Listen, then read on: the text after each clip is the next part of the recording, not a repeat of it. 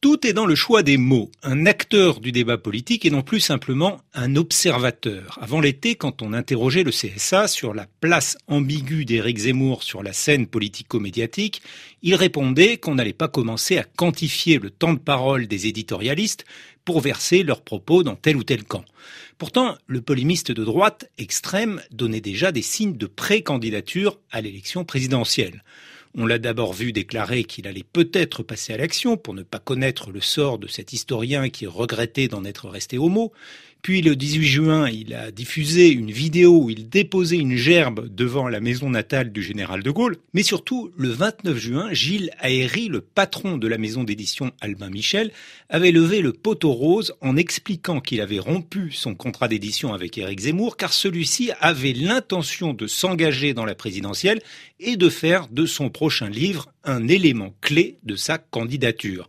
Exactement ce qui risque de se passer avec La France n'a pas dit son dernier mot, l'essai du polémiste qui paraîtra le 16 septembre et qui est déjà numéro un en précommande des ventes sur Amazon.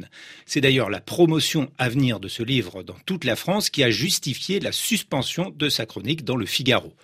Le risque était alors que Zemmour profite de son émission quotidienne sur CNews pour préparer le terrain de sa campagne avant de se déclarer candidat au tout dernier moment.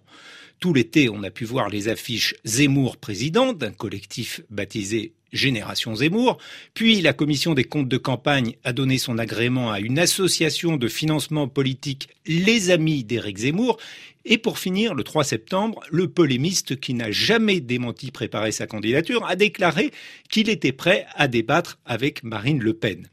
C'est alors que son nom a été testé à 8% dans un sondage paru dans le journal du dimanche que le CSA a estimé qu'il fallait compter au titre de prise de parole politique tout ce qui avait trait dans sa bouche au débat politique national. Bien sûr, CNews a réagi en précisant que Zemmour resterait à l'antenne, qu'il était éditorialiste et que le CSA avait créé un statut spécial, celui de pré-candidat. Quant à Zemmour, il a remis en cause l'indépendance du CSA par rapport au pouvoir exécutif, histoire sans doute de déjà mettre en scène un bras de fer avec Macron qu'il ira incarner chez Ruquier ce samedi sur France 2 avant BFM TV.